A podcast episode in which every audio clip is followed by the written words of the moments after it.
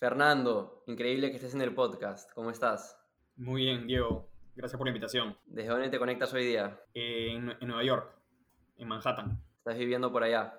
Sí, ya hace más de un año que nos regresamos. Bueno, yo tuve la suerte de haber vivido cuatro años en Londres. Bueno, soy peruano, salí del colegio en Perú y la Universidad del Pacífico de Economía, pero tuve la suerte de haber vivido cuatro años en Londres, entre el 99 y el 2003, y del 2003 al 2002 estuve en Nueva York. Eh, me, casé, me casé en Nueva York, eh, bueno, en Estados Unidos, en verdad, en Hawái. Eh, mis dos hijos nacieron en, Nueva York. Y en el 2012 regreso a Perú a cofundar y, liderar Linio.com, que es uno de los primeros e-commerce en, en, el Perú y en la región, digamos, ¿no? fuera de Mercado Libre. Yo estoy muy feliz de que estemos en esta conversación porque definitivamente eres de los emprendedores más exitosos que han salido de, Perú, de los startuperos. Eh, vamos a hablar de, tu background, quiero hablar de, todos los aprendizajes del camino. Tú has cofundado y liderado Linio y luego juntos dos marketplaces gigantes que no solo han estado en Perú, sino han estado en, en toda Latinoamérica prácticamente. Has creado de ciertas maneras Amazons de, por acá, Amazons, Alibaba de, la región. Entonces, aprendizajes, consejos, seguro tienes de sobra. Eh, pero para pintarle un poco la cancha a lo que nos escuchan, antes de emprender, ¿qué hacías? Porque no es que eres de esos que emprendieron recién salidos de la universidad o están en una universidad. Te tomó unos años dar ese salto, ¿verdad? Sí, sí. Eh, efectivamente, cuando salgo de Economía de la Pacífico en el 95, eh, a fin del 95, sí tenía ese bichito de, querer emprender, pero en esa época, pues emprender era como que la gente decía, voy a emprender, ah, no consiste trabajo. O sea, no era tan visto muy bien, digamos, ¿no? No era tan sexy. Y claro, los que emprendían, los que emprendían entre comillas eran los que heredaban el negocio de la familia, que al final es una especie de em, emprender, pero es un aprender, emprender cuando ya está el negocio armado, digamos, ¿no? En el 95 nuevamente no habían emprendimientos tecnológicos tampoco, ¿no? Recién en el 2010, 2011 es que empiezan a nacer un poco, bueno, en Estados Unidos sí, en Estados Unidos Amazon se crea en el 95, digamos, ¿no? Pero en, en Perú demora mucho más tiempo, ¿no? Y eh, tuve la suerte que los dos últimos años de, mi carrera en la Pacífico yo trabajé en apoyo. Y era una especie de periodismo financiero, digamos, ¿no? Trabajaba en las revistas Semana Económica y Perú Económico, pero un trabajo súper divertido porque yo tenía, bueno, empecé a los 19, pero me fui a los 21. Eh, entrevistaba a gerentes generales, gerentes financieros de muchos sectores, pero me enfoqué más en el rubro de finanzas. Y quizás por eso mi, mi siguiente paso fue en el mundo de finanzas, ¿no? Eh, después de dos años en apoyo, tres meses antes de salir del Pacífico, eh, entró a MGS, que en ese entonces era la segunda eh, corredora de bolsa más grande del Perú, fue detrás de Credibolsa. Estuve haciendo research casi un año y de ahí entro al mundo de, de banca de inversión, investment banking. Y hago eso en Perú durante tres años. Tuve la suerte de que se abre una posición en Londres y en el 99, en septiembre del 99, me voy a vivir a Londres, siempre con la idea de trabajar un par de años más en, en, Londres y de ahí hacer mi MBA, pero estando en Londres, después de dos años sale otra oportunidad y me muevo de, JP Morgan JP Morgan a HSBC, que tenía un, equipo que desde Londres cubría eh, el sur de Europa y South o sea, y Sudamérica, digamos, ¿no? Entonces ahí estuve dos años y ya sí a mediados del 2003 dije, no, ya tengo 30, 30 años, si no hago mi MBA ya no lo hago más. Y decidí eh, hacer mi MBA en, en, NYU, en NYU Stern, eh, dos años. Y de ahí retomo la parte de finanzas, pero ya no tanto haciendo fusiones y adquisiciones, que es lo que hice durante siete años antes del MBA, sino más enfocado a asesoría a, fondos de private equity, eh, lo hice durante tres años, del 2005 al 2008. De ahí salto a lo que es Corporate Development y Corporate Investments dentro de Deutsche Bank, que tenía básicamente todos los negocios de private equity que, que se habían quedado, porque la mayoría ya lo habían vendido. Eh, nuestro trabajo era un poco monitorear esas inversiones que quedaban, pero también hacer eh, M&A o fusiones y adquisiciones para el banco en Estados Unidos y también en, Alemania. Entonces eso lo hago casi tres años y en esos tres años me empiezo a involucrar con emprendedores no, no planificados, digamos, ¿no? Eh, a, través de, la familia de mi esposa, que es americana, eh, conozco a una persona que estaba buscando levantar 100 millones de dólares para un proyecto inmobiliario y de salud. Eh, lo empiezo a ayudar como freelance, digamos, ¿no? Eh, armándole un poco el plan de negocio, potenciales inversionistas. Y ahí fue cuando decido que, esto es lo que quería hacer, ¿no? Quizás no era bien pagado, porque muchas veces incluso lo hacía hasta gratis, simplemente para ganar un poco de reputación y experiencia y decido armar un negocio que yo le llamo D Capital Partners, eh, que era básicamente ayudando a emprendedores a, llegar al siguiente nivel. Muchos tenían un año, dos años, no sabían cómo crecer, no sabían cómo levantar capital, y empiezo a hacerlo, y es un negocio que empiezo en Nueva York, y, buscando clientes como podía, digamos, ¿no? En ese poco, un poco con LinkedIn, un poco a través de la bolsa de trabajo, pero no buscando trabajo, sino buscando gente que necesitaba personas que lo ayuden a armar el business plan, el levantamiento de capital, eh, contactos con inversionistas. Y eso lo hago casi dos años de mi vida, ¿no? Entre el 2010 y el 2012. Eh, y trabajé con 10, 11 emprendedores en diferentes sectores. Fue súper divertido. El primero fue en, en educación, de ahí en consumo masivo. El de consumo masivo era interesante porque era eh, dark chocolate que se producían en Perú, pero se vendían en Estados Unidos. Entonces, bastante interesante, se vendía mucho en Whole Foods, en, supermercados un poco más, eh, más premium, digamos, eh, muy enfocado en lo que era dark chocolate orgánico y, fair trade, que es básicamente que, que, toda la cadena de suministros haya sido bien remunerada, digamos, ¿no? trabajé con una empresa de internet, de energía renovable, y la verdad que ahí fue cuando dije, mira, esto es lo que quiero hacer, pero ya no como, como consultor, asesor, sino me gustaría emprender. Y a comienzos del 2012 eh, había leído mucho de Rocket Internet, ¿no? que son tres hermanos alemanes. Eh, Oliver, que es el, segundo, son eh, ellos habían emprendido, empezaron a emprender en el 99, literalmente tres años después de que todos los negocios de Silicon Valley, los Amazon empiezan a nacer, eh, ellos emprenden en Europa y les va bastante bien. Generalmente, es más, el primer emprendimiento lanzan tratando de copiar el modelo de eBay en Alemania y seis meses después eBay los compra por 54 millones de dólares.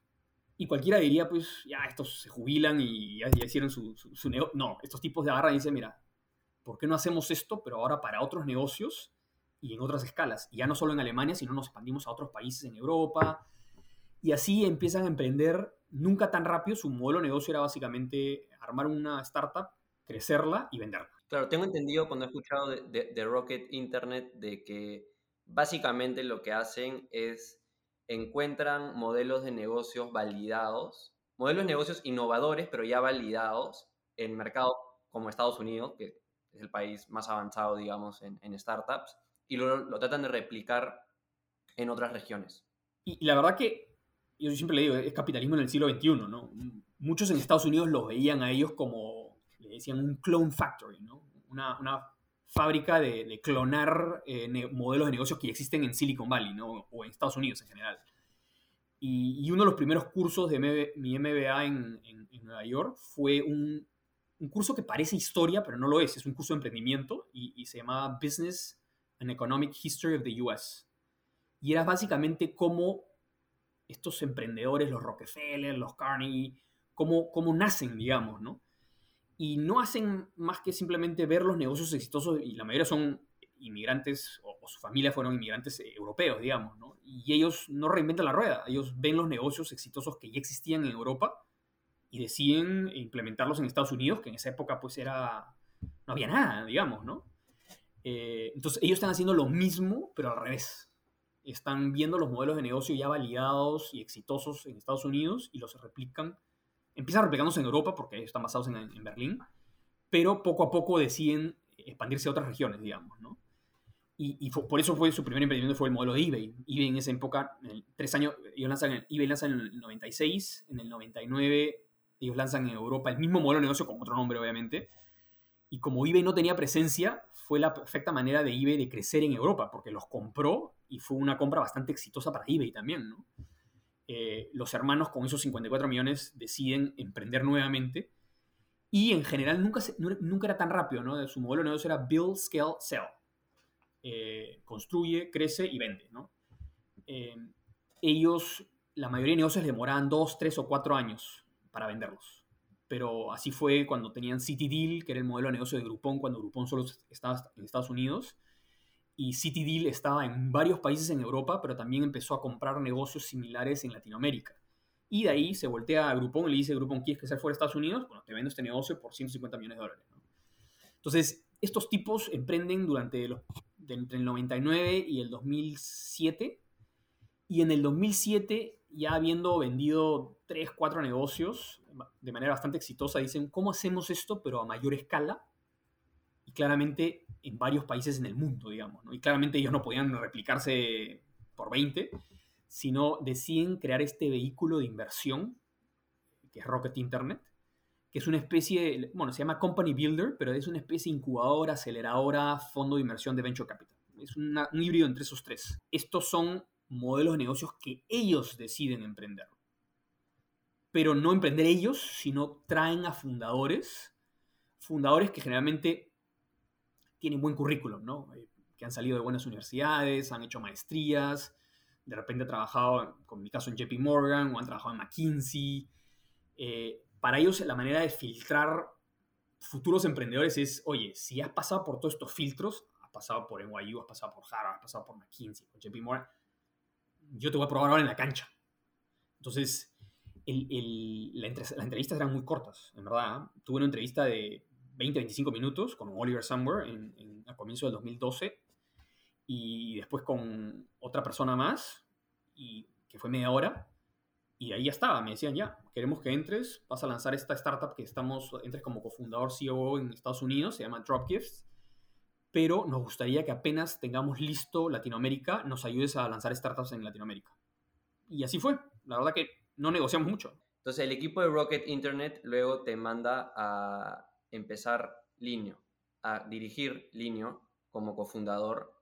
Para los que no saben, ¿qué es Linio? Era el Amazon de cierta manera de... Literalmente. Y, y, Rocket lo que hizo fue, armó una plataforma y esa plataforma era recontra escalable porque lanzó el mismo modelo de negocio en tres regiones en simultáneo.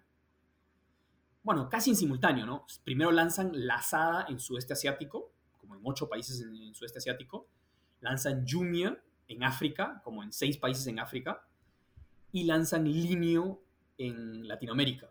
Y los primeros países fueron México, Colombia, Perú, y dos años y medio después se lanza Argentina y Chile, digamos, ¿no? Pero lo que tratábamos de hacer era replicar el modelo de Amazon que todavía no había entrado a ninguna de estas regiones. No estaba ni en Asia, no estaba ni en África y no estaba en Latinoamérica. Para dar contexto, ¿qué año era esto? Eh, inicios del 2012. Entonces, yo regreso de Nueva York en mayo del 2012. Eh, a fin de mayo lanzamos el, MVP, digamos, de la plataforma, que no se armó en Latinoamérica, sino se armó entre Portugal y, Berlín. El equipo de Rocket fue el que la armó. Eh, de ahí teníamos un pequeño equipo de soporte y agregar nuevas funcionalidades en México. Y, en cada país había una o dos personas que eran product managers que también veían coordinaban parte de cualquier desarrollo adicional que había que hacer en la plataforma. Eh, obviamente, esta plataforma que se replicó en otras regiones tenían diferentes nombres, diferentes colores y obviamente en diferentes idiomas, digamos, ¿no? Y con diferentes cofundadores. Entonces, eh, los primeros dos años nosotros éramos casi como una tienda por departamento digital. Porque vendíamos un poco de todo. Vendíamos eh, tecnología, televisores, electrodomésticos, ropa, eh, cosas del hogar, eh, deportes, etc. Eh, y después de dos años lanzamos el Marketplace, que es un poco lo mismo que hizo Amazon. Para los que no conocen la historia de Amazon, los primeros seis años, es más, los primeros dos años Amazon solo vendía libros. Y después de vender libros, se expande a otras categorías. Son 16 categorías las que, las que empieza a vender Amazon. Y después de seis años es que lanzan el Marketplace. Entonces, los primeros seis años ellos compraban inventario y lo vendían y ganaban un margen. Y después dicen, bueno, ¿cómo hago para seguir creciendo mi catálogo de productos, pero sin tener que comprarlos? Bueno, lancemos el marketplace, que fue una solución bastante sensata y, en mi parecer, bastante inteligente, ¿no? Entonces, en línea decidimos no esperar seis años, sino esperar solo dos. Y después de dos años decidimos lanzar el marketplace para literalmente crecer el catálogo exponencialmente. Y solo como contexto, ¿no? Nuestra competencia en esa época ya habían plataformas de e-commerce, obviamente no vendían muchos. Eh, Falabella había lanzado su e-commerce dos años antes que nosotros. Ripley lo había lanzado un año antes que nosotros, pero ninguno de los dos vendía mucho, ¿no? Eh, habían un par de emprendimientos, unos chicos de la Pacífico habían lanzado Plaza 21, que en teoría querían ser un centro comercial, pero nunca llegó a ser un centro comercial digital. Eh, y estaban Tigres, y Tigres es, era del grupo ACP, cuando el grupo ACP era dueño de mi banco antes de vender solo el BCP, pero ninguna de las cuatro plataformas vendía, o digitalmente, ¿no? Entonces, cuando yo regreso al Perú, lo primero que me queda claro es, en Estados Unidos, la gente que compra en Amazon no son la gente adinerada, es todo el mundo. Y sobre todo la clase media. Entonces, eh, en Perú, que es un país bastante subdesarrollado en la parte financiera, porque claro, Amazon solo vende con tarjeta de crédito, o sea, tú tienes que pagar con tarjeta de crédito y débito. En Perú, en el 2012, pues, el porcentaje de, peruanos que tenía tarjeta de crédito no llega ni al 10%. Y de débito, creo que no llegaba ni al 20%, pero en el 2012, débito no estaba permitido comprar por Internet, porque no tienes el, el CB2, que son los tres dígitos detrás de la tarjeta de crédito. Entonces, literalmente yo dije, mira, si le vamos a vender solo al 10% de los peruanos, este negocio nunca va a crecer. Entonces, tenemos que innovar. ¿Cómo hacemos para llegar a ese 80-90% que no tiene tarjeta de crédito y débito, ¿no? Y dijimos, ¿sabes qué? Mira, ya vemos que las pizzas, los pollos, la gente compra por teléfono, le llega a la puerta de su casa y paga en efectivo o con el POS con tarjeta. Vamos a hacer la misma cosa. O sea, y esto nunca antes se había hecho en ninguna parte del mundo, digamos, ¿no? Eh, bueno, Roque ya lo había empezado a hacer en África y en, y en Sudeste Asiático, entonces no ya teníamos un presentimiento de que era una manera de llegar a, ese, a esa masa crítica, digamos, ¿no? Entonces lanzamos el pago contra entrega en efectivo y el pago contra entrega con POS o con tarjeta. Y fue un hit. Fue un hit porque, claro, los otros cuatro, el Falabella Replay y, Plaza 21 y Tigres, solo venían con tarjeta de crédito. Y claro, por eso no le vendían a nadie, porque además ese porcentaje de público objetivo que tiene tarjeta de crédito, la mayoría viaja dos, tres, cuatro veces a Miami al año y lo compra todo en Amazon y de ahí se lo trae a Estados Unidos, de Estados Unidos a Perú, ¿no? además es mucho más barato. Entonces dijimos, ¿sabes qué? A ese público nunca vamos a llegar. De repente a ese público le vamos a vender pues un televisor, un refrigerador que no lo puede traer en la maleta, pero necesitamos venderle a la clase media peruana que, no tiene tarjeta de crédito y débito. ¿no? Entonces con el, el pago contra tema efectivo, o el famoso COD, que es el Cash on Delivery, literalmente en 15 meses éramos los líderes indiscutibles. Y claro, Falabella, Ripe se jalan los pelos nosotros llegamos a un público que ellos no llegaban. Eh, y claro, todavía ese mito de que el que compraba por internet era solamente pues, el que viene en San Isidro, Miraflores, Chacaría, La Molina, mentira. La mayoría de la gente que nos compraba era de conos. ¿Por qué crees que Falabella o Ripley no replicaron la misma estrategia de cash on delivery, de, de cobrar con POS o con efectivo contra entrega? Porque, o sea, hoy en día, sabes que las empresas se copian a cada rato, etcétera, etcétera. Me imaginaría que una empresa tan grande como Falabella, Ripley y demás, te ven haciendo eso y en una semana tienen implementado lo mismo. ¿Por qué crees que se demoraron tanto o tal vez nunca lo hicieron? Mira, tiene sus complejidades. Eh, mucha gente piensa, claro, tú me estás haciendo, lo, estás preguntando porque parece algo súper sencillo, hay que replicarlo. Hay muchos riesgos de por medio. Acuérdate que el cliente no pagaba por nada no ha pagado ni por el producto ni por el envío. Entonces, todas las casuísticas que empezamos a, aprender, a emprender los primeros meses, ¿no? Llegaba donde el cliente y el cliente te dice, sí lo quiero, pero me he quedado sin plata. Y claro, ¿qué haces? Has pagado por el envío, que pagar de vuelta por el envío y ahí realmacenarlo el producto eh, con el proveedor, digamos, ¿no? Porque una de las cosas que hicimos también fue en los primeros cuatro o cinco meses nosotros no comprábamos el inventario todo era lo del famoso cross-dock. Cross-dock es básicamente tienes el pedido del cliente, y ahí tú con ese pedido giras una orden de compra al proveedor y el proveedor te despacha o tú vas a recoger el pedido de su almacén y recién le llegas al cliente. Entonces, todo ese proceso hacía que las entregas demoraran pues 5 a 7 días en Lima y, dos semanas en provincias, digamos, ¿no? Eh, pero nosotros no teníamos data de qué productos se iban a vender bien en Internet. Entonces dijimos, ¿sabes qué? Tiene que ser crosswalk. No, no podemos asumir un riesgo innecesario. Ya después de cuatro meses con la data que habíamos almacenado esos 120 eh, días, dijimos, oye, ahora sí, armemos un almacén en Villa Salvador. Era literalmente 1.300 metros cuadrados, al lado del almacén de Falabella incluso. Eh, y teníamos los productos que ya sabíamos que rotaban bien, los televisores, los celulares, eh, los iPads, etc. Y con el tiempo empezamos a crecer el almacén, porque ya sabíamos qué productos se vendían bien, y obviamente nos tuvimos que mudar porque el almacén después de año y pico se nos quedó corto, nos mudamos a Bodega San Francisco, que queda en el kilómetro 38 al sur, en la Panamericana Sur, y alquilamos casi 3.500 metros cuadrados, digamos, ¿no?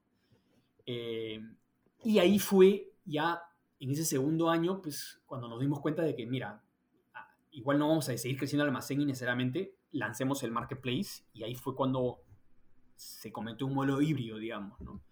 Pero fue, fue una experiencia súper buena. Eh, Falabella y Ripley en el tiempo nos empezaron a replicar, pero con bastante temor. Y la otra razón por la cual no solamente era riesgosa, ¿no? Te, he dicho una que es la que el cliente llegas y el cliente no tiene dinero, pero hay otra en que el cliente llegas y el cliente dice, mm, ya no lo quiero. Entonces te fregate porque igual tienes que que estás asumiendo un costo de envío de ida y de vuelta, digamos, ¿no? Eh, la tercera es básicamente que le roben al logístico. Le pueden robar camino a la casa del, del, cliente o saliendo de la casa cuando ya tiene el efectivo, digamos, ¿no? De ida obviamente se roban el producto, de vuelta se roban el, el efectivo que han recaudado, digamos, ¿no? Entonces, hay bastantes riesgos. El quinto riesgo es que el logístico que recauda el efectivo nunca te paga. Entonces, hay muchos riesgos, pero para nosotros eran riesgos necesarios. Obviamente, con el tiempo empezamos a afinar. Dijimos ya, más de 2.000 soles el, logístico no puede estar recaudando porque si empieza a recaudar más, pues lo van a saltar, va a ser presa fácil, digamos, de, los ladrones. Entonces, empezamos a afinar ya productos más de 20 kilos, que cuesta un montón el delivery como refrigeradores, tampoco puede ser eh, el, cash on delivery, ¿no? Entonces, empezamos a afinar un poco el modelo de negocio, eh, pero la principal razón por la cual Falabella y Ripple no nos replicaban al inicio es porque el negocio de ellos es más financiero que de retail. Ellos financian todo con sus tarjetas propias, la CMR de Falabella o con la tarjeta Ripley de Banco Ripley.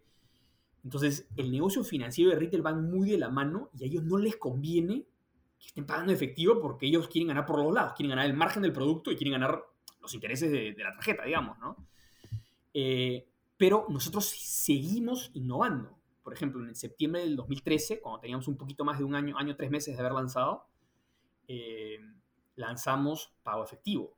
Y mucha gente se confundía, porque pago efectivo no era pago contra entrega en efectivo. Pago efectivo era una startup dentro del grupo del comercio que lo que intentó es, ellos se integraban a todos los bancos y ellos te daban un código QR y con ese código QR tú podías pagar ya sea a través de tu banca online o ir a una agencia de estos bancos y pagar. Entonces era un método de pago alternativo que no necesariamente era tarjeta de crédito y tampoco era efectivo, sino era, oye, te doy un código QR y con ese código QR tú vas a tu banco y pagas. Eh, cuando ellos se nos acercaron, yo les dije a la gente del, grupo de comercio, nosotros vamos a ser tu mejor herramienta de marketing, porque apenas lancemos con ustedes, te van a buscar todos, porque ya poco a poco estamos viendo que Falabella, Ripley y otras empresas nos están copiando, ¿no? Y literalmente, un par de semanas después, cuando hablo de nuevo con ellos, les pregunté, ¿no? Oye, ¿y al cuánto tiempo te llamó Falabella para quejarse? Me dijo, a, a las dos horas que lanzamos con ustedes. claro, porque Falabella parece que es uno de los que más invierte en los canales de medios de publicidad del comercio. Y, les preguntó, ¿no? ¿Por qué buscaste al niño y por qué no nos buscaste a nosotros, digamos, ¿no? Y hablando de eso, saliendo un poco de logística y, y metiéndonos un poco al marketing, promoción, ventas, crecimiento del negocio. Ustedes en línea llegaron a tener en cierto punto entre 5 y 6 millones de vistas de tráfico mensual a la página. ¿Cómo lograron eso? Porque mucha gente, o sea, que tiene su emprendimiento, su negocio, hasta un gerente de marketing, de nuevo, otras épocas, ¿no? Pero tal vez muchas de esas cosas igual se, se replican, funcionan hoy en día están tratando de conseguir ese tráfico, conseguir esas ventas, conseguir ese alcance. ¿Qué, qué tácticas, qué estrategias utilizaron para que fuera de el cash and collect y, temas logísticos eh, para que el producto llegue al consumidor y se pueda comprar de manera efectiva, ¿cómo hacían para hacerse conocidos en primer lugar y que la gente entre a la página y quiera comprar con ustedes? Sí. Mira, es una estrategia, nosotros fue muy distinta, incluso como Linux lo manejó en Colombia y en México, donde invertían mucho dinero en marketing digital o en cupones. Por ejemplo, Colombia, una de las maneras más fáciles de hacerse conocidos fueron, empezaron a promocionar Linio dentro de Groupon. Porque Groupon, que había lanzado pues quizás un año antes que nosotros, y era bastante conocido, digamos, ¿no? Porque era full descuento, básicamente. Era una plataforma, es un canal de liquidación, básicamente, eh, Groupon. Pero, claro, Groupon te pide un porcentaje y te pide que pongas un descuento del 80%. Entonces, al final, pues, estás viniendo a pérdida, básicamente, el producto, ¿no? Pero es una manera fácil de llegar a un montón de, de a una audiencia amplia, digamos, ¿no? En nuestro caso, lo primero que decidimos fue, tenemos que seguir un poco los pilares que siguió Amazon, digamos, ¿no? Entonces, hay tres pilares que hacen un modelo de e-commerce exitoso, ¿no? El primero es que tu catálogo tiene que ser muy amplio. Le dicen large selection, o sea, una selección de productos gigante, millones. La segunda es que los precios tienen que ser competitivos. Y la tercera es que la conveniencia del servicio sea muy bueno. Nosotros nos enfocamos en los tres. Entonces, por ejemplo, a los seis meses de lanzar, nosotros ya teníamos un catálogo de 50.000 productos. Falabella, que era nuestro siguiente competidor, tenía 5.000. O sea, la décima parte de lo que nosotros teníamos. Entonces, ya al tener un catálogo grande, nosotros dijimos, bueno, ahora ya podemos hacer inversión en marketing, porque si nuestro catálogo fuera pequeño, invertimos en marketing, llega tráfico y nadie te compra, porque no tienes suficiente eh, variedad de productos, digamos. El segundo es que teníamos un equipo de pricing que veía los precios de nosotros versus a los precios de Falabella, Ripley, otras plataformas digitales, pero también del mundo físico, y tratábamos de que en el 80% de nuestros productos tengamos el mejor precio siempre. Otro 10 igual y otro 10 quizás un poquito peor que el, que el, mercado, ¿no? Entonces ya los, los, dos primeros pilares lo teníamos súper, tenemos una, una ventaja competitiva clarísima. Y la tercera fue donde ahí nos diferenciamos aún más. Por ejemplo, el único que hacía pago con entretenimiento efectivo. Entonces llegamos a un público que nadie llegaba. Eh, el primero en decir te devolvemos el dinero durante los primeros siete días. En esa época, 2012, 2013, tú tratabas de comprar un producto en Falabella, en Ripple, sea en el mundo físico en el mundo digital, tratabas de devolver el producto, te hacían la vida imposible. Y si era súper persistente, pues de repente decían, ya, ok, no te crédito. No, no, no, yo quiero dinero. Entonces, eh, desde el día uno empezamos a llegar a nivel nacional, cosa que tampoco hacían mucho estos, estas tiendas por departamentos que ya solo a Lima, digamos, ¿no? Entonces nuestra conveniencia de servicio era muy bueno. Entonces ya teniendo esos tres, dijimos, ok, vamos a empezar a invertir un poco en Facebook, un poco en Google. La ventaja en el 2012, 2013 era altísimo invertir en esos canales porque nadie usaba esos canales. Empezamos a invertir en red de afiliados, que también nadie, ni siquiera las agencias de, marketing sabían de esto. Em, fuimos los primeritos de hacer retargeting. La gente estaba recontra perdida, pues, ¿no? O sea, Criteo, ¿qué es esa vaina? No, retarget es una vez que alguien entra, se queda grabado en tus cookies y donde entres, sea el comercio, trome, te persiguen y súper persistente. Entonces empezamos a hacer herramientas que nadie utilizaba. Yo empecé mi agencia en el de marketing digital en el 2017, o sea, años después. Igual, en el 2017 yo me juntaba con dueños y gerentes de empresas medianas y relativamente grandes y no tenían idea de esto. Entonces ustedes en verdad estuvieron totalmente en la vanguardia súper temprano. No me quiero ni imaginar los costos de CPM, o sea, los costos de que cada anuncio digital llegue a mil personas, deben haber sido gratis prácticamente. Súper baratos, ¿no? Y, y, lo otro es, en el 2012-2013 había una obsesión por tener likes en Facebook. Entonces, para mí es una, una métrica de vanidad, porque el like no te dice absolutamente nada. Además, puedes comprar likes de África, de China, de Asia, y claro, llegas al millón rapidito, pero estás matando un canal de venta, porque cuando hagas publicidad por ahí, nadie te va a comprar porque son likes de, fuera del Perú, digamos, ¿no?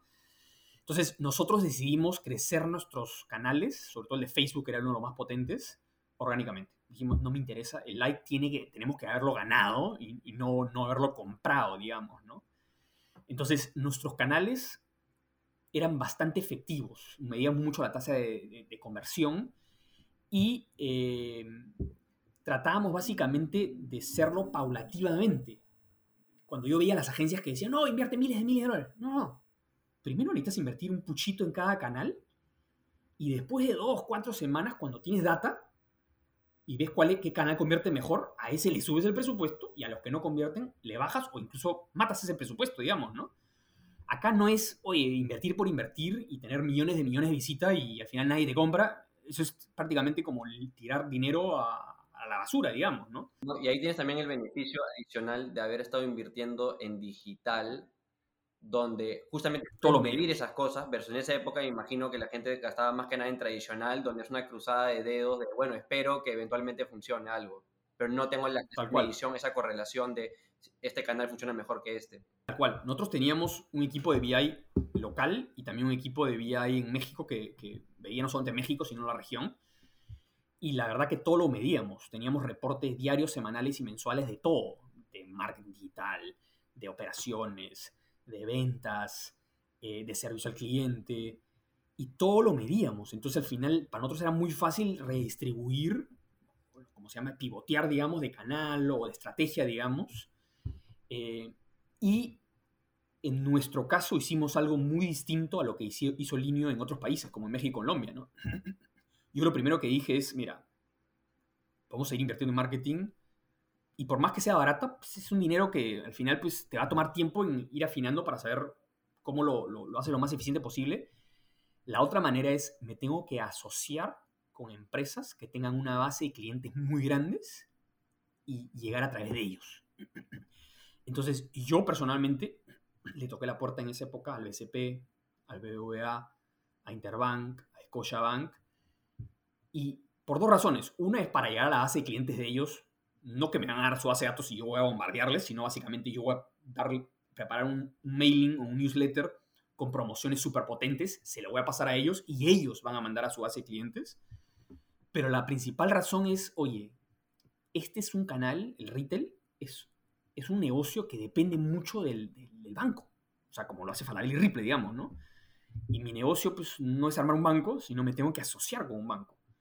Entonces, cuando le toco las puertas a los cuatro principales bancos, el único que la tiene clarísima fue el BVA, porque a nivel mundial ya estaban muy enfocados en digital. En 2012, 2013, pues todavía nadie estaba enfocado en el mundo digital. Y nos dicen, ok, nosotros podemos ser su, su partner eh, ideal. Y literalmente me acuerdo que la primera campaña lanzamos eh, descuentos de 35% con un tope de 250, que en esa época era 100 dólares básicamente, 100% asumido por el banco. Y claro, porque el costo de adquisición del cliente del banco era 200 dólares y con ese cupón de 100 ellos reducían su CAC a la mitad. Nosotros medíamos el CAC, el costo de adquisición del cliente, que es básico para saber si este negocio es rentable a futuro o no, a largo plazo. Eh, y empezamos a medir y dijimos, este canal a través de bancos es mucho más eficiente incluso que Facebook y Google. Entonces, empezamos a hacer cosas súper potentes con el, con el BVA nos busca claro y nos dice, oye, hemos visto que ustedes han hecho un trabajo súper bueno en e-commerce, usted no podría manejar nuestro e-commerce. Y no, mucha gente sabe, pero nosotros durante año y medio nosotros le manejamos al canal. Y era tiendaclaro.pe, pero operada y gestionada por línea, por nosotros. Eh, y ahí fue cuando Rocket y Linio me dicen, oye, estás haciendo cosas súper potentes en Perú con, con, el segundo banco más grande del Perú y con una de las empresas más grandes de telecomunicaciones de Latinoamérica. Queremos que seas la cabeza regional, el head regional de Business and Corporate Development. Y empiezo a hacer lo mismo que hacía en Perú, pero también en Colombia y en México. Entonces, en México ganamos el, proyecto para manejar el catálogo de productos a Club Premier, que es el programa de lealtad de Aeroméxico. Lo mismo hicimos con Avianca, ganamos el catálogo de productos para manejar el catálogo de productos en Perú y en Colombia de Life Miles.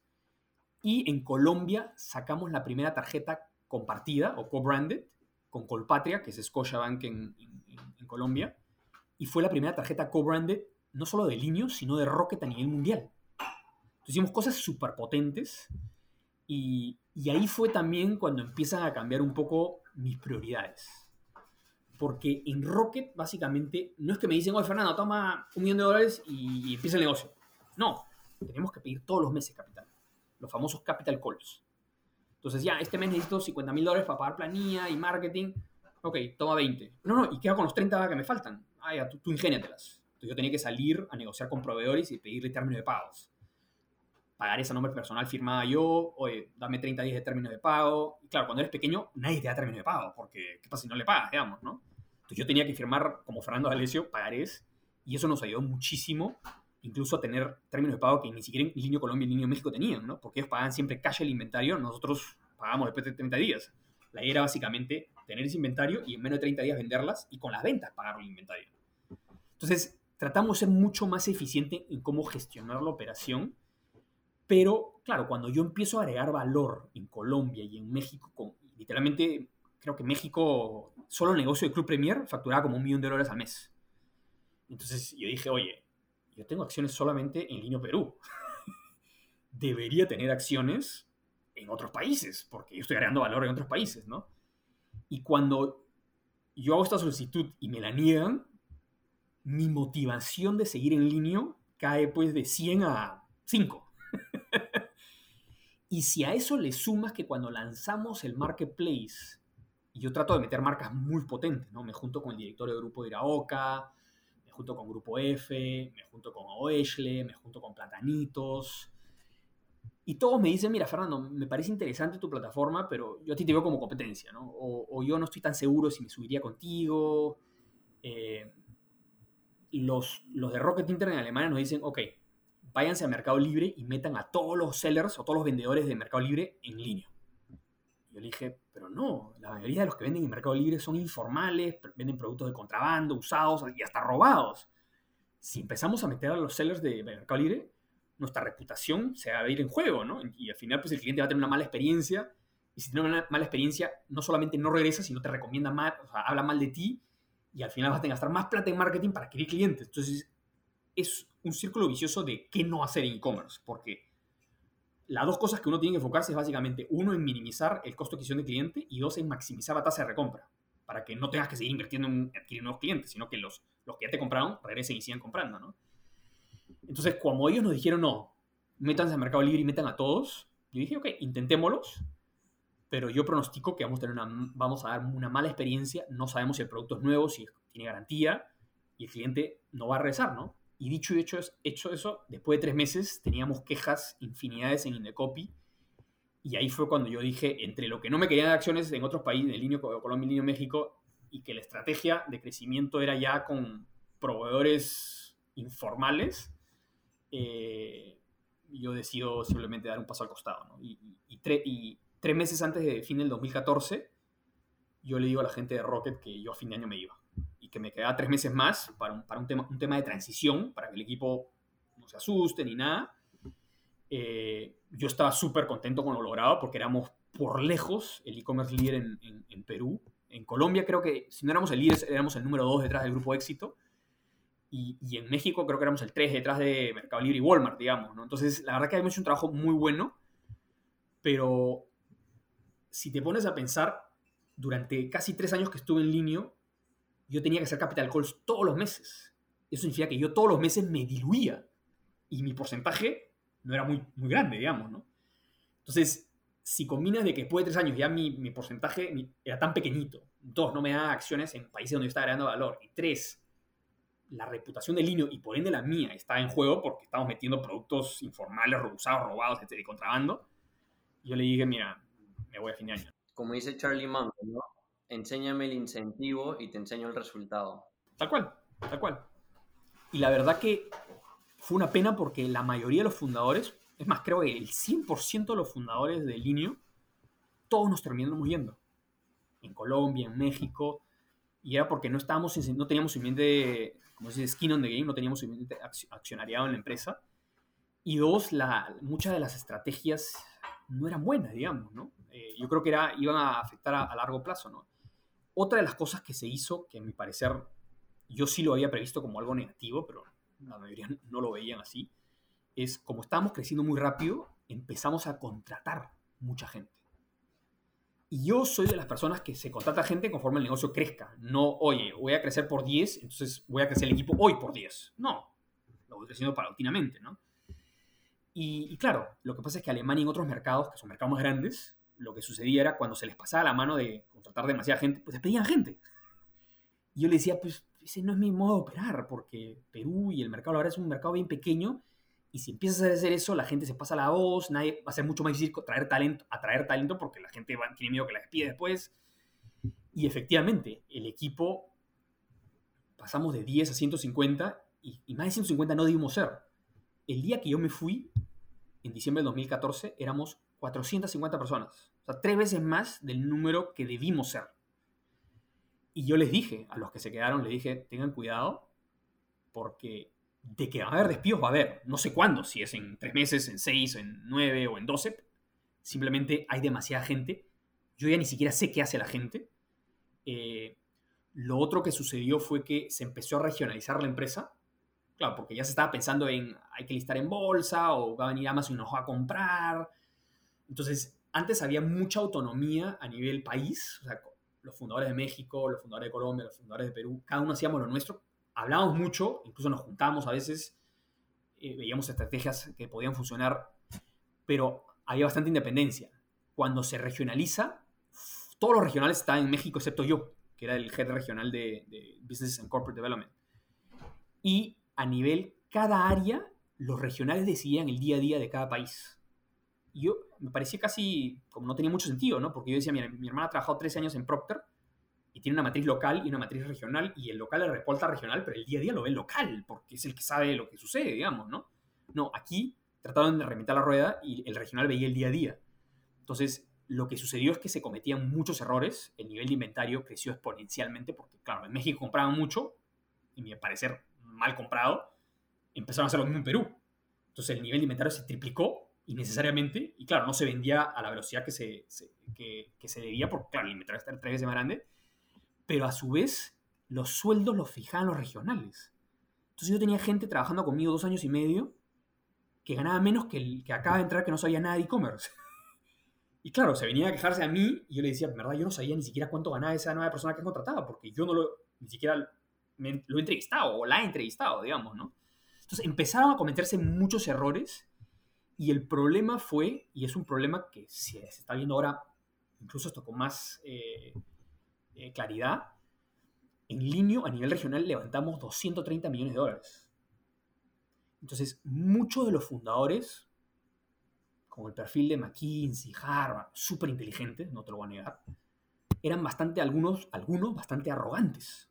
Y me decían, Fernando, ¿por qué, te, ¿por qué te preocupas por dinero? Si tenemos dinero.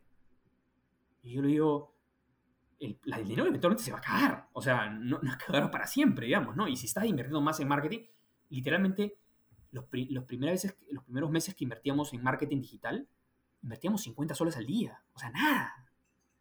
Cuando yo me fui, invertíamos más, solo en Perú, invertíamos más de un millón de dólares al, mes.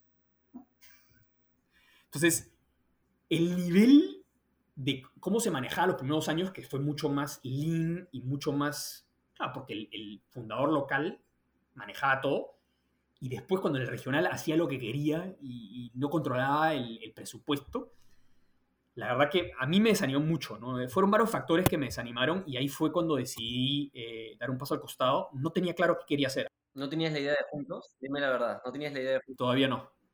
No. Para los que, para los que no saben qué es juntos y cómo se diferencia juntos de Linio, porque Linio es casi como el modelo de Amazon versus Juntos como el modelo de Alibaba, ¿no? En China. La idea viene como al mes y medio de haber renunciado. Como yo me quedé tres meses más, y esos tres meses dije, bueno, algo se me ocurrirá, digamos, ¿no? Al mes y medio tuve la suerte de que me invitan a una conferencia de Global Cross Border E-Commerce en China. Todo pagado. Yo no pagué nada, ni por el pasaje, ni la comida, ni la estadía, ni nada, ¿no? Nos volaron, no me acuerdo si fueron 10 o 14 días. Eh, éramos 27 plataformas de diferentes partes del mundo, ¿no? Había una en Chile, nosotros de Perú, había una de Estados Unidos, había de, Rusia, había una de Australia, una de Sudeste Asiático, otra de, del Medio Oriente. Y básicamente los chinos lo que estaban buscando era Alibaba y había descifrado cómo vender de China al resto del mundo, a través de AliExpress, que es el B2C global, y Alibaba.com, que es el B2B global. Ellos ahora lo que buscaban eran que plataformas de otros países del mundo le venden a los chinos. Entonces nos vuelan y en esa época yo no sabía ni siquiera que existía esa ciudad, nos vuelan todos a Wuhan, que fue donde se originó el COVID. Te estoy hablando en noviembre de 2014, ¿no? Eh, y la verdad que fue una experiencia súper enriquecedora porque empiezas a escuchar otros emprendedores de otras partes del mundo que están haciendo, qué ha funcionado, qué no ha funcionado. Pero ahí yo empiezo a leer más sobre Alibaba y JD.com, que es la segunda más grande después de Alibaba. Y claro, en Alibaba todo el mundo conoce Alibaba.com y AliExpress.com, pero hay plataformas que solo operan en China. Entonces está Taobao, que es como su eBay o Mercado Libre, que es su C2C, consumidor a consumidor. Eh, tienen el 80% del negocio eh, C2C, Taobao. Tienen a 1688.com, que es el B2B solo dentro de China, son proveedores chinos que le venden a otros proveedores chinos. Y tienen a Tmall.com, tmall.com. Y Tmall.com es básicamente un centro comercial digital. Es el B2C local de Alibaba solo para consumidores chinos. Son proveedores chinos o marcas chinas que le venden a consumidores chinos. Y empiezo a leer y me quedo enamorado del modelo de negocio. Dije, este es el modelo de negocio que tengo que traer a Perú y a Latinoamérica. Porque es básicamente digitalizar un centro comercial, pero en el mundo online. Y ponte a pensar, un centro comercial no vende productos. Un centro comercial lo que te da es espacio a 100, 200, 300 locatarios para que ellos armen su local físico, pongan su vitrina, pongan sus inventarios, sus stocks, sus precios, sus promociones, sus descuentos, etc. Pero el que vende es el locatario. Entonces yo dije, este modelo de negocio fuera de Timol no lo he visto en ninguna parte del mundo. Olvídate Latinoamérica, no lo he visto en ninguna parte del mundo. Este negocio es el que tenemos que hacer. Es un negocio que ya no tienes que estar comprando inventario, o sea, menos capital intensivo. Ya no necesitas tantas personas porque no vas, no vas a ver almacenamiento de productos, eh, etc. Y dije, este es el modelo que tenemos que hacer. De cierta manera es darle a la gente la infraestructura tecnológica para que puedan vender de manera digital ya ellos se encargan de promocionarse y derivar a la gente a su tienda en esta plataforma, que es este centro comercial virtual, ¿verdad? Y una de las razones por la cual en niño teníamos tantas personas, y nuevamente, para mí no eran necesarias 450, pero sí 150, era porque todo era bastante manual. La plataforma se encargaba de vender y el proveedor podía cargar sus productos, pero el cargada de productos era a través de un Excel, una carga masiva de un Excel. Entonces era bastante manual el proceso, la parte de finanzas era bastante manual.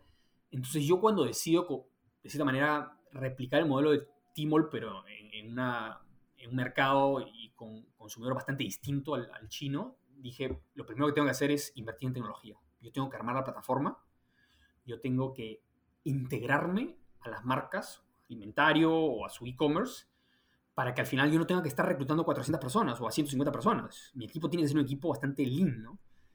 Y el equipo, básicamente, al comienzo era un equipo solamente tecnológico o sea, eh, ingenieros de software, ¿no? Eran dos backend, dos frontend y el CTO y yo.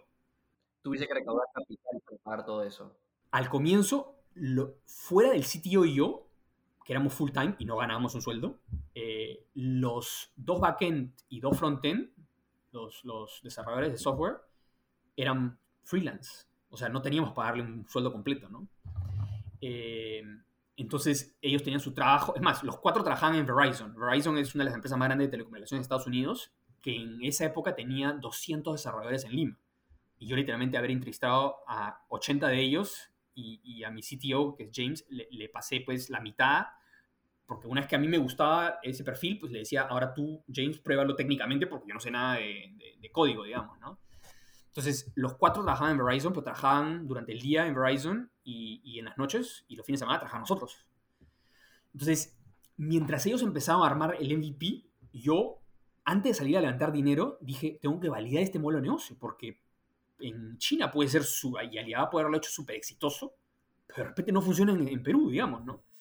Entonces, yo lo que hice es, todas las mañanas tenías tres reuniones con marcas o retailers y en las tardes tenía otras tres reuniones.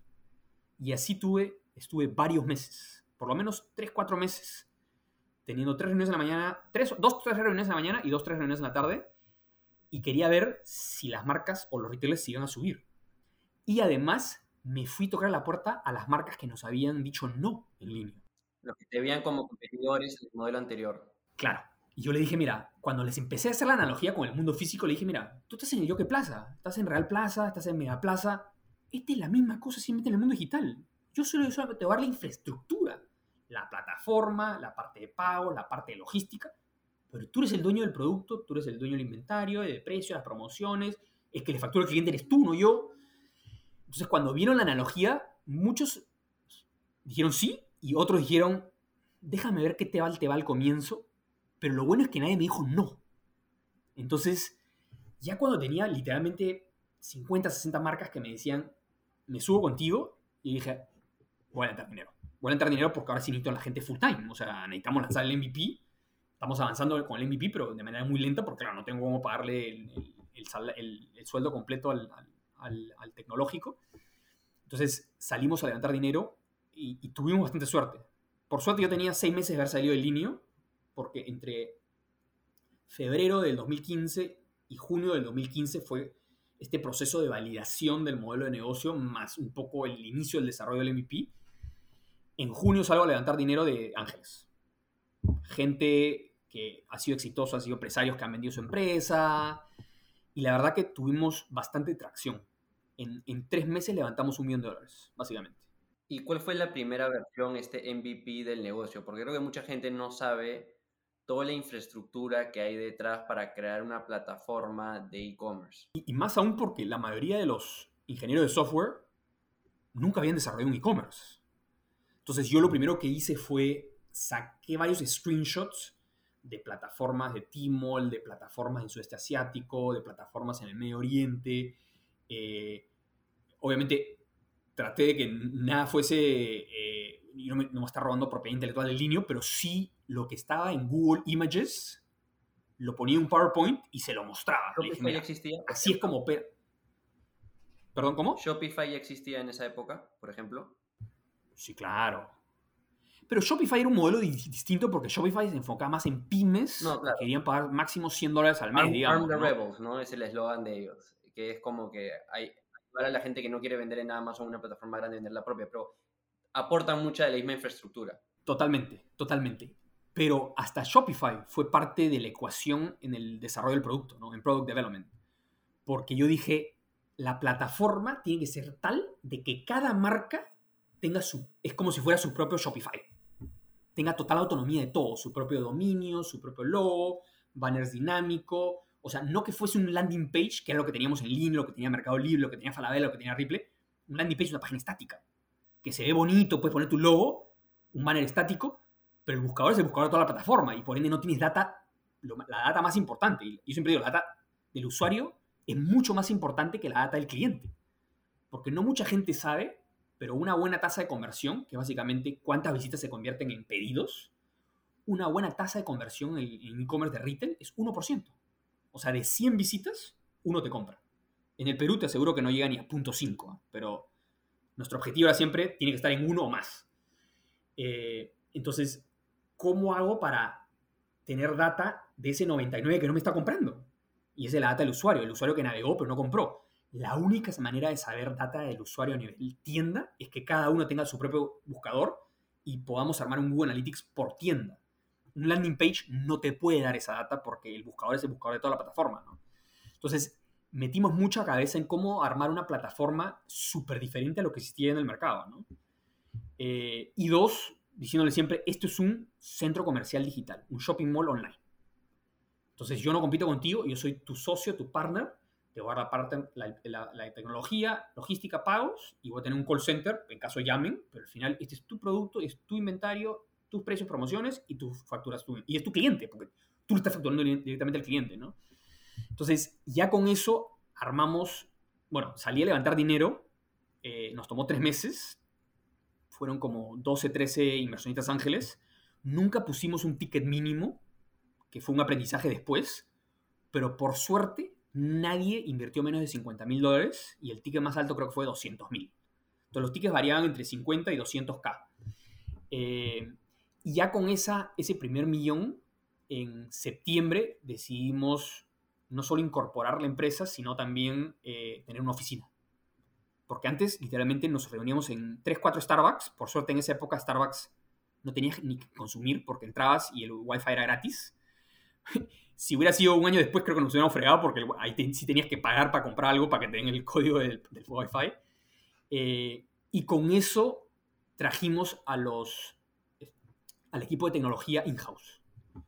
Eh, el equipo, es más, creció de 4 a 10 en un año y, llegó a ser casi de 15 personas, ¿no? Entonces, el grueso del equipo era el equipo de tecnología, digamos. ¿Cómo te tuviste que adaptar tú, Fernando, para crecer este negocio basado en tecnología, en desarrolladores? Porque tu background había sido de finanzas y de un día para otro, de cierta manera, habías tenido la experiencia de Linio, pero como tú mismo mencionaste, eras de cierta manera más un business developer, vendedor, hacer alianzas, obviamente también gestionar equipos, pero conjuntos, ya eres una empresa de tecnología hecha y derecha, ¿no? ¿Cómo, ¿Cómo tú te adaptaste a ese cambio? ¿Qué tuviste que aprender? ¿Y qué sugerencias tienes para alguien que tal vez quiere empezar una, una empresa, un negocio basado en tecnología que tal vez no tiene tanta experiencia en ello?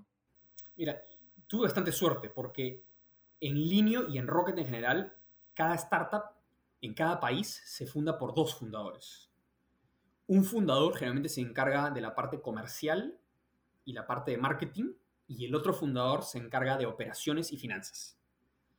En Linio yo entro y al comienzo era yo más el comercial y el de finanzas. Y Daniela, que venía de Procter, de McKinsey, de, Stanford, ella veía marketing y, y, operaciones. Pero a los pocos meses nos dicen, no, no, no, no, no. El de comercial tiene que estar con marketing porque van de la mano y tienen razón. Y el de finanzas tiene que estar con operaciones. Pero Daniela odiaba finanzas. Entonces ella veía finanzas, pero yo en verdad al final como que revisaba todo porque para mí eso era casi como normal, digamos, ¿no?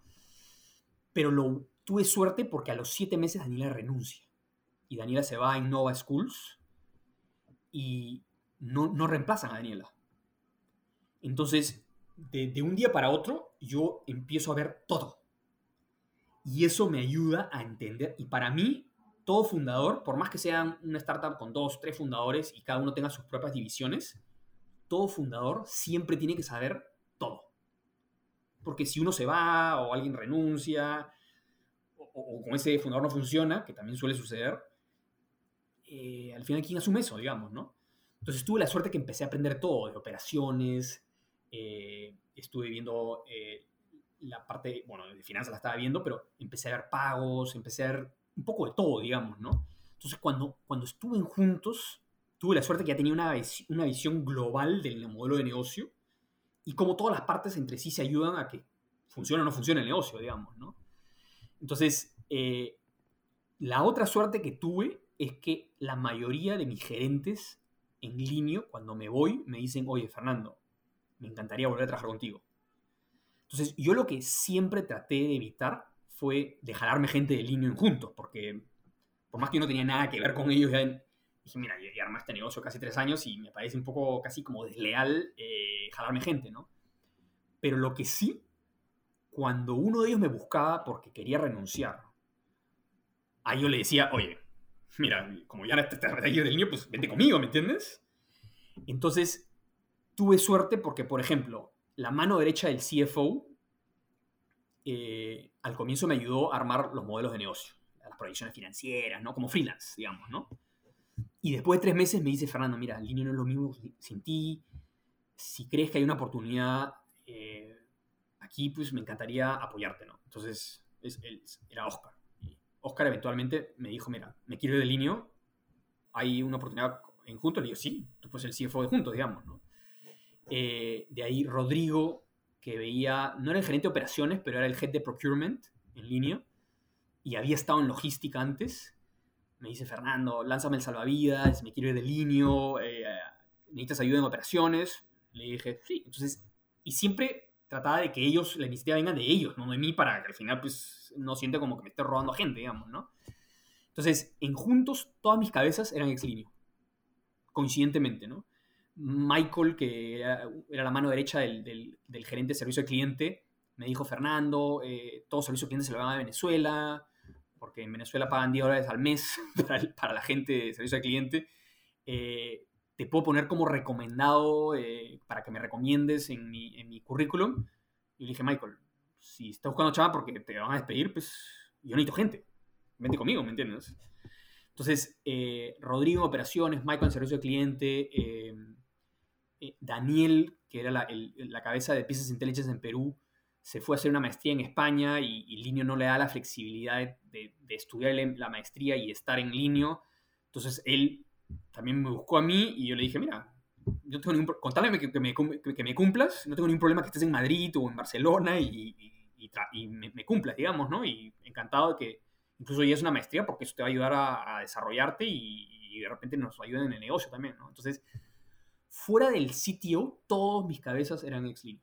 Entonces teníamos un montón de experiencia y eso, entre que ya tenía pues 40, 50 loguitos de marcas muy buenas que se querían subir con nosotros, más el equipo que habíamos armado entre el equipo de tecnología y el equipo de, de negocio, de operaciones, eh, servicio al cliente, BI, marketing, etc., nos ayudó a levantar plata. O sea, la razón por la cual fue tan poco tiempo fue uno que todavía Linux estaba en la cúspide, digamos, eh, éramos los líderes por lejos, entonces los inversionistas sentían bastante interés en respaldar un equipo con bastante experiencia, ¿no? Entonces, eh,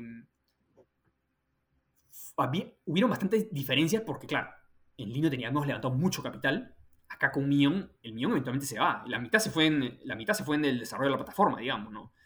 Que nos tomó ya cuando lanzamos el equipo full time empieza en, en, en, octubre del 2015, dijimos ya, tenemos que traer el MVP para probarlo en máximo seis meses. Entonces, en marzo del 2016 lanzamos el MVP, pero solo Friends and Family. Y lanzamos creo que con 20 marcas. Y le dijimos a las marcas, ya, dame tu feedback. ¿Qué cosa agregarías en la plataforma para que te ayude a vender mejor, para subir productos, etcétera, o para integrarme con tu RP? Y a los Friends and Family le decíamos, pruébalo, te voy a dar un cupón de descuento para que pruebes y, y, dame tu feedback. A mí lo que me interesa es mejorar la plataforma. ¿no? Y lo que decidimos fue, ok, durante los primeros dos, tres meses de este MVP, vamos a recibir el feedback del comprador y del vendedor y vamos a incorporarlos. Pero lo más importante es, necesitamos ese primer pilar asegurado. Tenemos que tener una gran selección de productos. Entonces dijimos, ok, cuando lleguemos a 100 tiendas, y las tiendas algunas tenían 5.000 productos, otras tenían 100 productos, entonces había bastante variedad, digamos, ¿no? Dijimos, cuando lleguemos a 100 tiendas de diferentes categorías, lanzamos.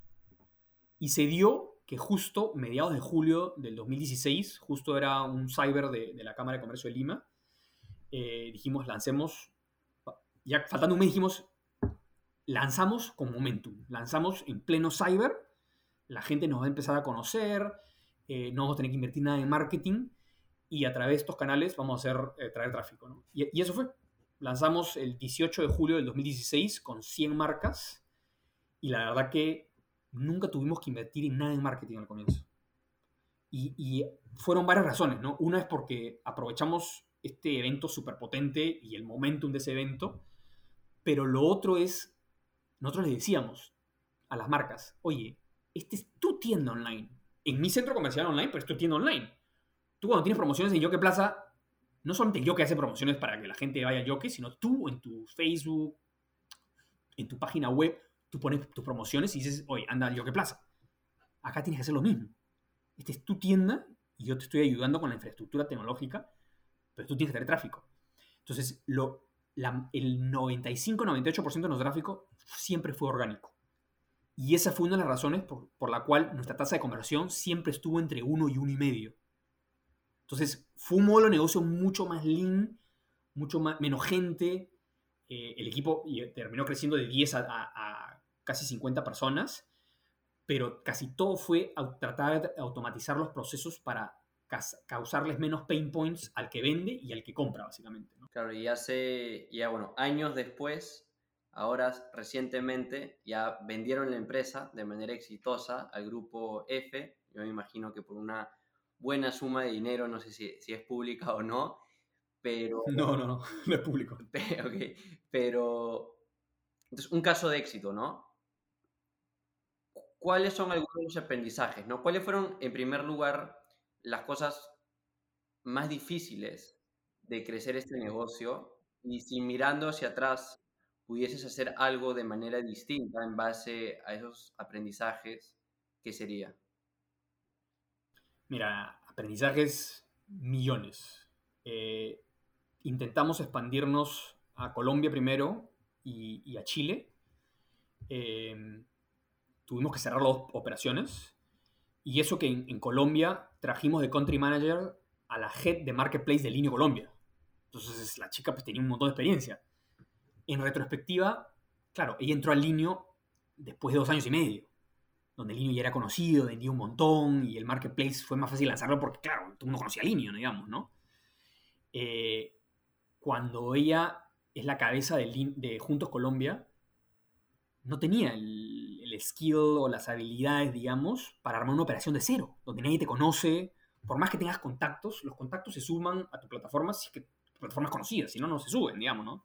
Si no tienes que convencerlos, ella no sabía manejar un equipo, y, la verdad que no, nos, tomó, nos tomó un tiempo, ¿eh? y eso que llegamos a tener, no sé, 200, 300 marcas subidas a la plataforma, no teníamos capital para invertir en marketing y ella estaba acostumbrada pues a los niveles cuantiosos de, inversiones de marketing que hacía Linio. Entonces, eventualmente cerramos esa operación y, el equipo ahí creo que nunca llegó a más de cinco personas, digamos. En Chile abrimos Chile porque ganamos Startup Chile. Eh, trajimos una persona que venía de Groupon y, y un analista que lo ayudaba eh, llegamos a un poco más de 120, 150 marcas, pero igual, no se vendía casi nada. Y eso a mi siguiente punto, ¿no? Eh, el gran aprendizaje fue cómo levantas capital.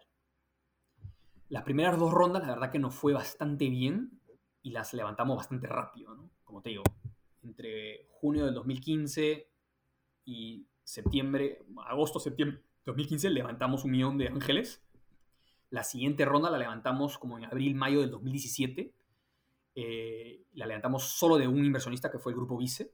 Eh, y, ellos, claro, ellos tenían inversiones en, en Megaplaza. Megaplaza era 50% de Parque Arauco y 50% del grupo Vice. Yo no lo sabía, yo pensé que todo era el grupo de, de, Parque Arauco, que es un grupo chileno. Eh, y claro, como ellos ven que hay un centro comercial digital y ellos eran especialistas en centros comerciales físicos, dijeron, acá hay muchas sinergias, complementariedad, ¿no? Entonces, ellos invierten inicialmente un millón y medio. Eh, o sea, la, ronda de Ángeles fue una ronda presemía, la del Grupo Vice fue una ronda eh, semilla, ¿no?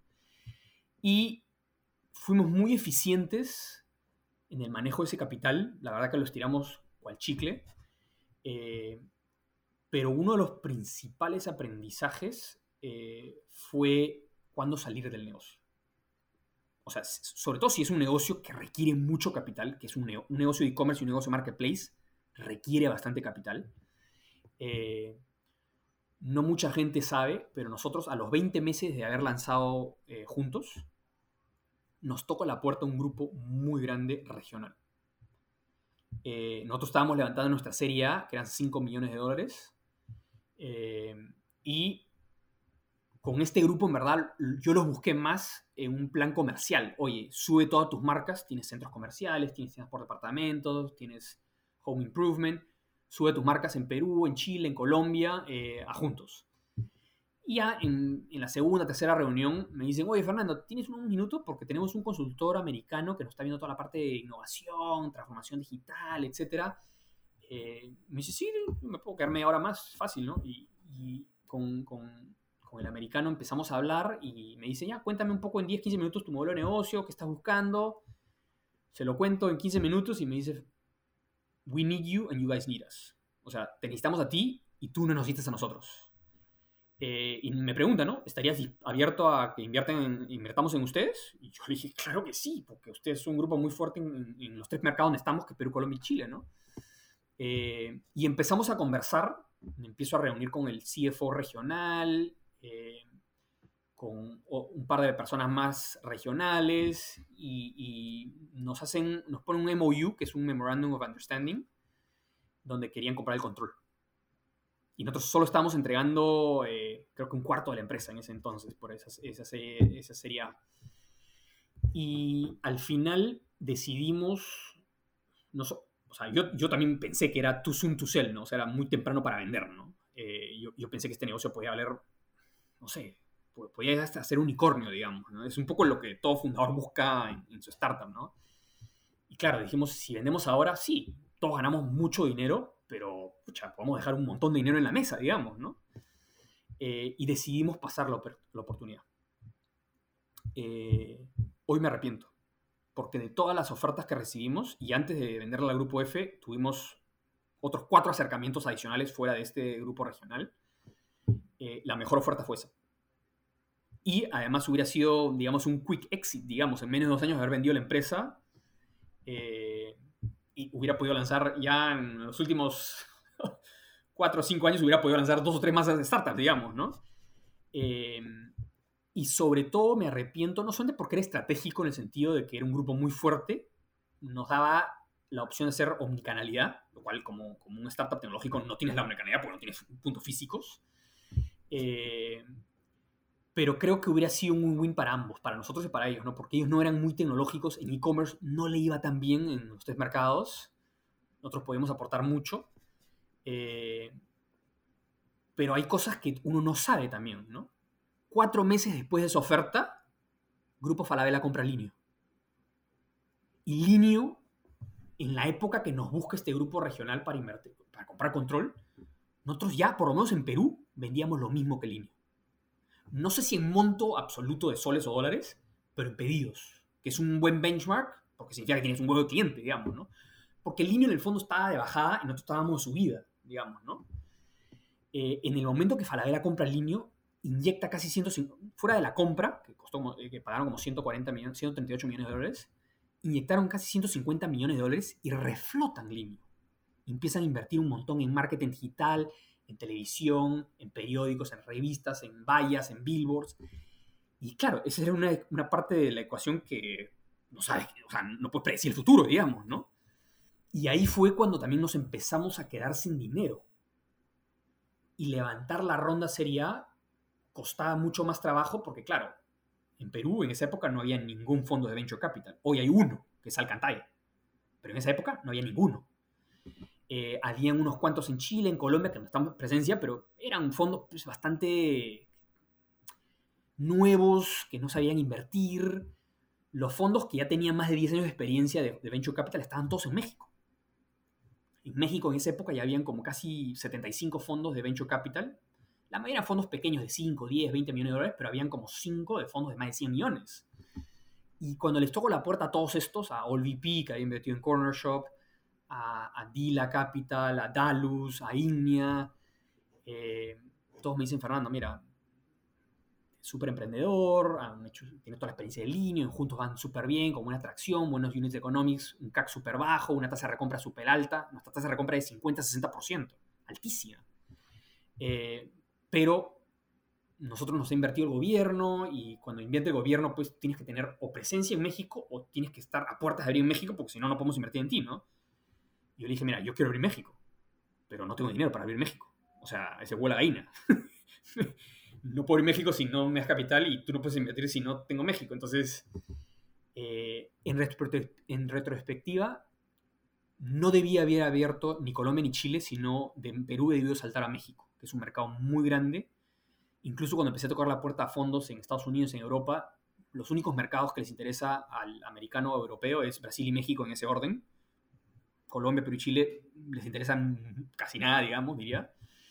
Entonces, tu estrategia de crecimiento no solamente es como negocio, sino es cómo armo este pipeline de inversionistas, de mi ronda presemía, semía, serie A, serie B, y en qué mercados tengo que estar para que el inversionista esté atraído a invertir en mí, digamos. ¿no? Entonces, fue otro gran aprendizaje. Eh, luego tuvimos un acercamiento a un grupo colombiano, un éxito, tu primer negocio, un éxito, eh, un montón de aprendizajes, una historia en verdad increíble. Sí, después de haberle vendido eh, la plataforma juntos.com, el marketplace, al grupo F, decidimos quedarnos con un negocio que había nacido 3, 4 años antes, ¿no? había muchas marcas importantes como Samsung, eh, Billabong, Hush Puppies, Kit Me Here, Quicksilver, Oakley, que se habían subido a juntos.com, tenían su tienda online en Juntos, pero también me decían, oye, me interesa tener mi propio e-commerce. Entonces, apalancándonos de la tecnología propia que habíamos desarrollado en juntos.com, empezamos también a desarrollarles sus propios e-commerce fuera de Juntos a estas marcas, ¿no? Y ya cuando llegamos como a 10 clientes dijimos, oye, mira, la plataforma de Juntos está hecha para juntos, no necesariamente para hacer e-commerce para terceros. Esto no es tan escalable. Eh, armemos una siguiente, otra plataforma en paralelo. Y justo habíamos ganado un cliente importante en Colombia, ¿no? Eh, LifeMiles, que es el programa de lealtad de, de, Avianca, ya no quería trabajar con Linio, principalmente porque en, ese catálogo de productos ellos no ganaban dinero, era básicamente un beneficio para sus socios. En Colombia tenían más de 4 millones de socios y ellos querían ahora sí ellos manejar su propio marketplace y que sea un negocio rentable y tecnológico para ellos, ¿no? Entonces nos buscaron, nos dijeron, oye, Fernando, ustedes no pueden armar este, un marketplace similar juntos, pero para nosotros. Y dijimos, sí. Entonces aprovechamos ese cliente para armar una plataforma en paralelo que no fue vendida al grupo F y era básicamente un SaaS, un Software as a Service, pero para armar plataformas de marketplace para terceros. Eh, nos tomó seis meses lanzar el MVP, nueve meses ya para lanzarlo al público. Llegamos a subir casi 120 marcas en esos seis, nueve meses y lanzamos la plataforma. Pero lo que sí, en este modelo de negocio SaaS hay tres tipos de ingresos. ¿no? El primero es el, costo de implementación o el setup fee. Generalmente eso te ayuda a cubrir solamente los costos fijos eh, para pagarle a tus desarrolladores. De ahí un mantenimiento mensual, que es lo que te, ayuda a cubrir el costo de la nube. Y de ahí un 1, a 3% de las ventas, que es un poco la utilidad. Entonces, en el caso de LiveMiles, la plataforma, una plataforma súper robusta, súper escalable, pero bastante compleja y eso hacía que el costo de mantenimiento de la nube sea bastante alto. Entonces nos dimos cuenta que la plataforma estaba hecha solo para clientes grandes. Entonces, ya luego de tener ya más de un año eh, que, regreso a Estados Unidos, a Nueva York, eh, decidimos armar una nueva empresa que se llama New Technologies, pero ya con una idea de, oye, ¿cómo hacemos algo similar a lo que hicimos para LifeMiles, pero para clientes pequeños, medianos, pymes, eh, startups, ¿no? Y armamos New Technologies con la idea de crear un software as a service, pero para empresas o startups que quieran lanzar su propio marketplace, pero también podíamos desarrollar su propio e-commerce si, es que si, si, así lo quisieran, ¿no? Entonces, tenemos ahorita un cliente en Nueva York que es una startup que está armando un marketplace de fashion con entregas en menos de dos horas eh, que de ahí se va a expandir a las principales ocho ciudades de a, Los Ángeles, San Francisco, eh, Chicago, Miami, Boston, etc. Y le hemos armado en, en, dos meses el MVP y en tres ya hemos afinado las cosas, las funcionalidades adicionales que querían y están, están por lanzar. Y es una plataforma súper escalable y súper económica. Entonces, eh, y la principal ventaja este, de esta empresa y este, esta plataforma, este negocio, es que nosotros manejamos todo. Es una solución en tu o de principio a fin, ¿no? Nosotros, la mayoría de empresas solo te dan el backend, la infraestructura de backend, la parte de atrás, pero tú tienes que contratar una agencia para la parte del front, tienes que contratar a otra empresa para que te vea el OMS, que es el Order Management System, a otra empresa que te vea el Seller Center, eh, si quieres hacer integraciones con pasarelas de pago, eh, eh, operadores logísticos, la idea es que al final terminas trabajando pues, con dos, tres o cuatro empresas para hacer una solución de e-commerce o de marketplace, cuando nosotros tenemos una solución súper escalable y económica y te damos toda la solución en una, básicamente. Y la ventaja de esta, que al final la tecnología se habla entre todas. ¿no? Cuando, el problema cuando metes a muchas empresas a trabajar en tu plataforma, es un Frankenstein y no necesariamente se comunica bien. ¿no? Entonces, esto es lo que hemos desarrollado. Eh, todavía ni siquiera tenemos página web. Eh, el, el este, este, startup de, marketplace de fashion ha sido como nuestro, nuestro experimento que, hemos podido armar en una fracción de tiempo y en una fracción de costo una plataforma súper escalable. ¿no? Entonces, ahorita lo que estamos haciendo es básicamente tratar de conseguir más clientes, no solo en Estados Unidos y no solo necesariamente de fashion, puede ser en cualquier industria. He estado en conversaciones con, con empresas que manejan productos agrícolas en Perú, eh, empresas eh, de, retail en, Chile y en Brasil que están buscando expandirse a Estados Unidos. Entonces, un poco la idea es ahora ser una startup ya no necesariamente peruana y, latinoamericana, sino una empresa idealmente global. Es un poco lo que buscamos, ¿no? Y es un equipo súper pequeño, ¿no? Eh, es un equipo tecnológico que ha trabajado conmigo entre y juntos. Eh, y al final la idea es seguir creciendo y, eventualmente, en la medida posible, bootstrapearlo. Eh, si levantamos un poco de capitales de repente para crecer más rápido, pero sí eh, un poco el objetivo es que sea una empresa rentable desde el día uno y, que sea en la, medida posible una empresa que se, sostenga solo, sin necesidad de levantar capital. basándote ahí en, los aprendizajes del, último emprendimiento. Creo que quieres tener menos gente eh, a la cual reportarle. ¿Cuáles crees que van a ser los principales retos? O, de nuevo, volviendo a lo que conversamos, eh, la capacidad de enfocarse, ¿no? ¿En qué tienes que enfocar y cuáles son los principales, digamos, puntos a, a tener en mente para que este negocio sea exitoso? Los retos siguen, siendo similares, ¿no? Eh, al final, los principales tres retos de, de un emprendedor, un fundador y especialmente del CEO es atraer y retener talento, conseguir clientes que paguen por tu producto y el tercero es levantar capital. Hoy día yo me estoy enfocando más en los primeros dos porque no estamos necesidad, necesidad, no tenemos necesidad de levantar capital en el corto plazo y nuevamente si levantamos es para acelerar el crecimiento, pero no necesariamente porque necesitamos solventar la operación. Eh, hoy día estamos tratando de buscar clientes que al final valoren lo que tenemos, ¿no? Porque desafortunadamente todavía hay muchas empresas que escuchan el nombre de Oracle, IBM, SAP, eh, Salesforce, incluso Vitex en Brasil, y piensan que son empresas gigantes, súper buenas.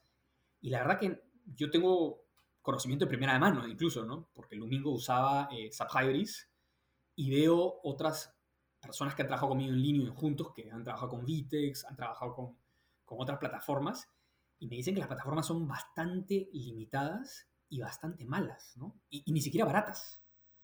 Entonces, eh, un poco lo que buscamos es clientes que sepan valorar lo que tenemos, a pesar de que no somos una empresa grande como Oracle o como Salesforce o como SAP, eh, y que al final paguen por un producto que les va a servir muchísimo, que es súper escalable, eh, y sobre todo que si en algún momento necesitan ayuda, no solamente en la plataforma tecnológica, sino en la gestión de la operación, nosotros estamos aquí para, para ayudarlos porque a nosotros nos interesa de que sean exitosos. La ventaja del modelo SaaS es que con el costo de implementación y el costo de mantenimiento mensual, nosotros ahí no ganamos dinero, simplemente para cubrir costos fijos. Eh, la utilidad viene por ese 1, 2 o 3% que cobramos de las ventas y eso solo se da si nuestro cliente es exitoso. Entonces está en nuestro mejor beneficio de que el cliente venda muchísimo para que ese 1, 2, 3% pues sea más grande, ¿no?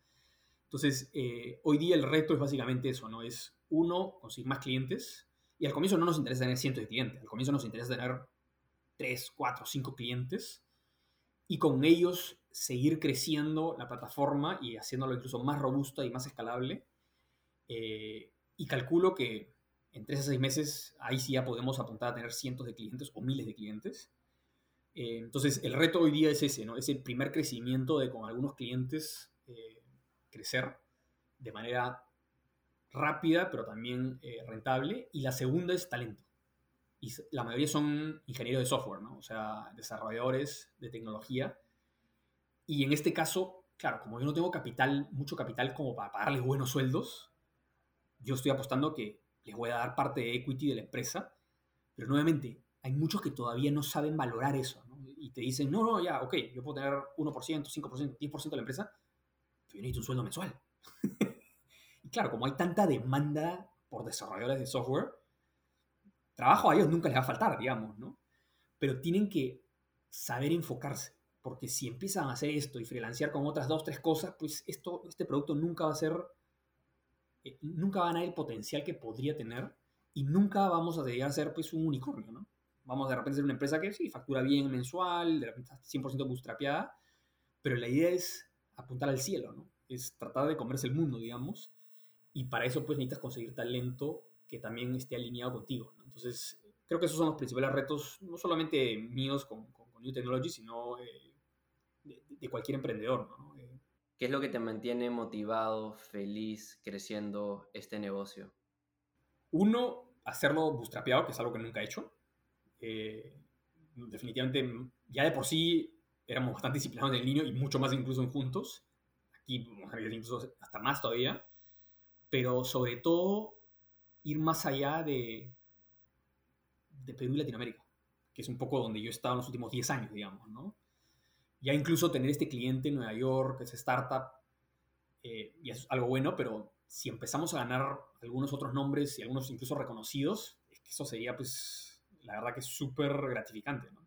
Y un poco, un poco también un poco también demostrarle que no hay que tenerle miedo, ¿no? O sea, la mayoría de emprendedores en Latinoamérica pensamos en el país y en la región, pero son pocos los que piensan en el mundo, digamos, ¿no? Y, es, es un poco la mentalidad y el miedo que hay que dejar de tener, ¿no? Porque las empresas americanas sí piensan en el mundo y nosotros solo pensamos en el país y en la región, cuando podríamos pensar en el mundo también, ¿no?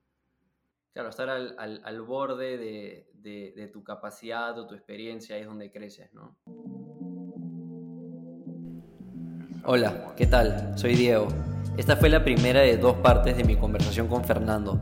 En la segunda mitad, Fernando nos da sus mejores consejos de emprendimiento y hablamos de las oportunidades y claves de crecer un negocio en Latinoamérica. Nos vemos en el siguiente capítulo de Digital Podcast.